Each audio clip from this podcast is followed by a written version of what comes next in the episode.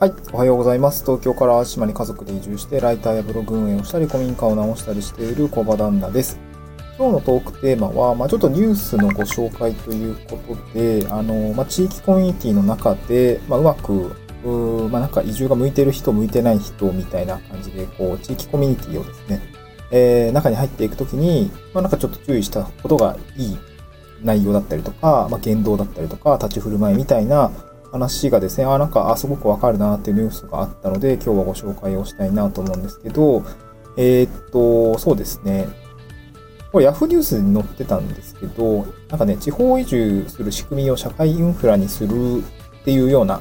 これふるさと回帰支援センターの理事長さんです。佐藤、あ、すぐるさんかな？佐藤優さんかな？佐藤すぐるさんかな？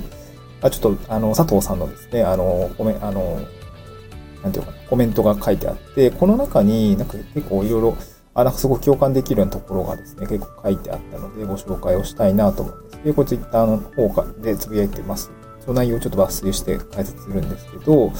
えー、っとですね、僕の方で、あ、すごくわかるなと思ったのは、えー、っとですね、なんか移住してもうまくいく人とうまくいかない人が出てきますよねって話をしていて、で、文脈の中に、なんか、俺が俺がの人はダメですね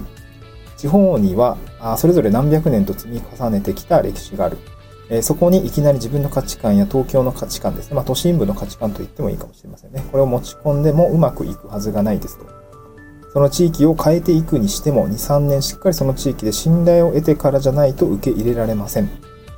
自分中心ではダメということですよね。うん。それは転職も同じで、今いるところは私が本来いる場所じゃないとか、まだ私は実力を出していないだけとか、こういうタイプの人は大体うまくいかないですよねって話をしていて、いや、なんかすごくね、ああ、わかるわかる。信頼が先だよねっていうことを、まあ多分言いたいんだと思うんですけど、これはすごく共感したなと思いました。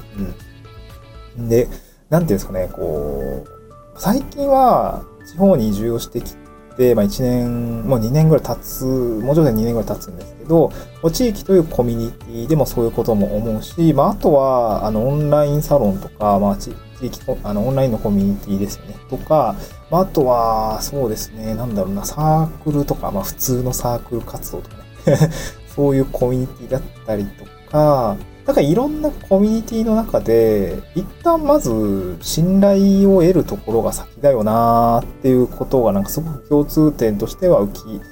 うん、出てきた感じがしました。で、とりわけこの人柄だったりとか人間関係みたいなところに、えー、結構その、なんていうのかな、重要度が増しているものがこう地域コミュニティだと思うんですね。まあオンラインのコミュニティなんかはさ、あの 都合悪けりゃとか居心地が良くなかったら出出りゃいい話で、実生活にそこになんかこう、大きなインパクトがあるかっていうとそういうことではないと思うんですけど、地域コミュニティですね。自分の住んでいる地域だったりとか、まあ、あとは、まあ、仕事場のコミュニティとかですかね。なんかそういう場所で言えばさ、なんかまあ、おいそれとすぐ撤退できる状態だったらいいんだけど、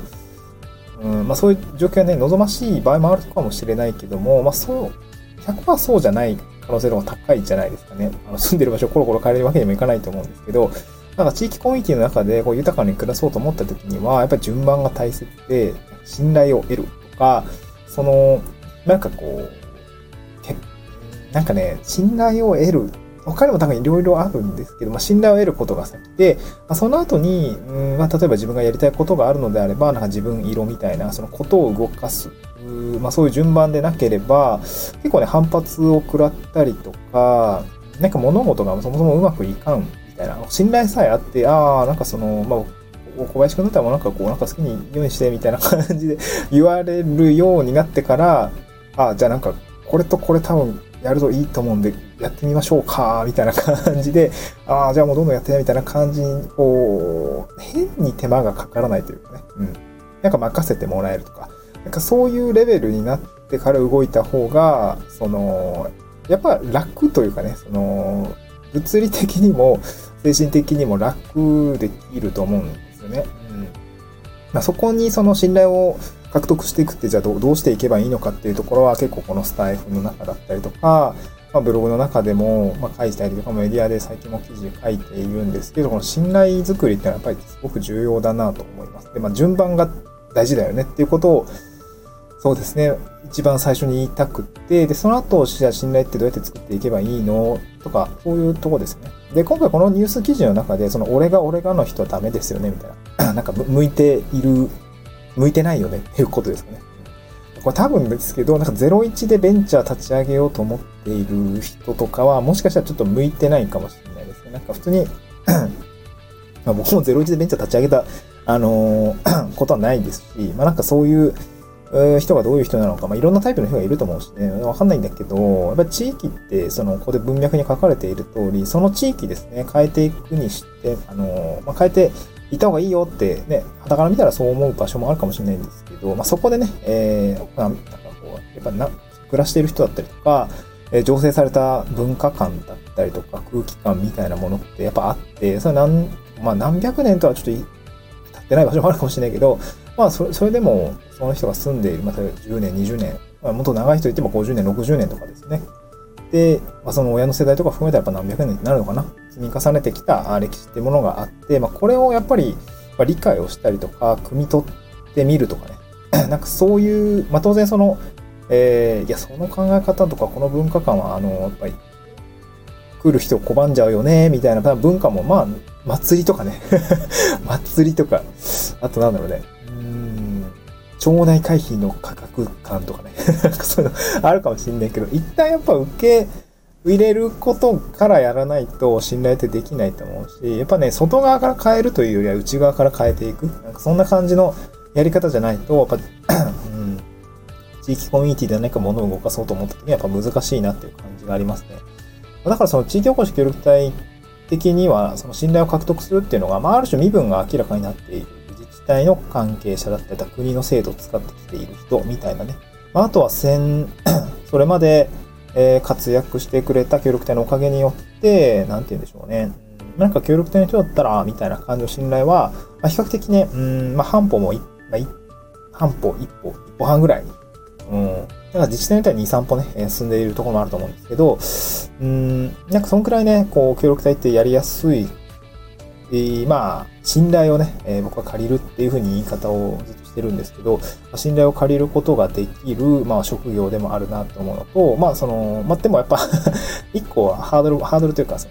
の、裏目に出ることもあって、その、借りた信頼がですね、なんか見合わない言動とかだと、なんかあいつダメじゃんみたい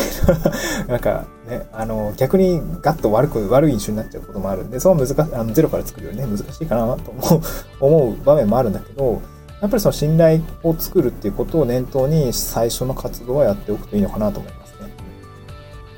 やっぱなんかメディアのインタビューで僕も、まあ、パッと言葉になって出てきたのは、やっぱ最初は断らないことを僕は意識をして活動してましたね。その、なんかこれ来てくれるとか、これ手伝ってくれるとか、なんかこういうの参加してみないって言われた時に、もう半年以上は絶対にノーと言わないっていう感じですね。もうあ全部行きますみたいな。当時はね、まだあの、僕だけ最初単身移住してきて、子供たちとか、妻は、あのー、そのなんか、まあ、まだ大置いてきたというか、その若干別別居の期間があったんですけど、あのー、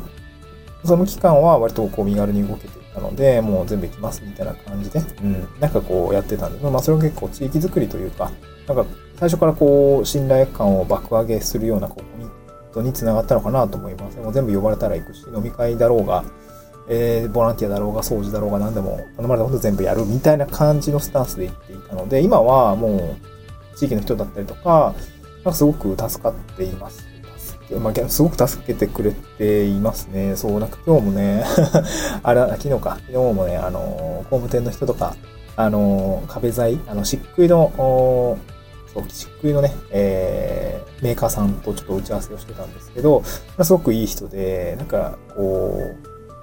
まあ、第一、もう初対初対面だったんですけど、すごくね、もうなんか、協力隊の人なんだ、何やってんのみたいな感じで。で、なんかそうそうそう、これまでやってきた経緯だったりとか、あの、こう、なんかこう、今、地域でこういうことをやりたいと思ってるんです、みたいなことを話したときに、ああ、協力隊の人ってなんか、そうなんかそういう感じの、あの、なんかこう、や、なんていうの、地域と調和してうまくやっていこうとする姿勢、すごいいいよね、みたいな話をしていて、ああ、確かにね、あと協力隊ってやっぱそういう属性あるかもしれないですよね、みたいな話をしていて、なんかやっぱりその、調和という、調和とか、なんかこう、その場の地域が作ってきたものだったりとかを一回受け入れていると、やっぱりすぐに信頼をされやすいのかなというふうにも感じたので、まあ、これからね、移住をする人とか、地域コミュニティ、まあ、地域でビジネスを立ち上げていくっていうこともそうだと思うし、地域コミュニティに入っていくとかね、なんかそういう人にとっては、まあ、この、まあ、なんか俺が俺がの人は、まあ、良くない、良くないというか、そういう気質がね、自覚しているのであれば、ちょっとね、最初は抑えた方がいいのかなと。後から出していくっていう分には全然問題ないと思うんで、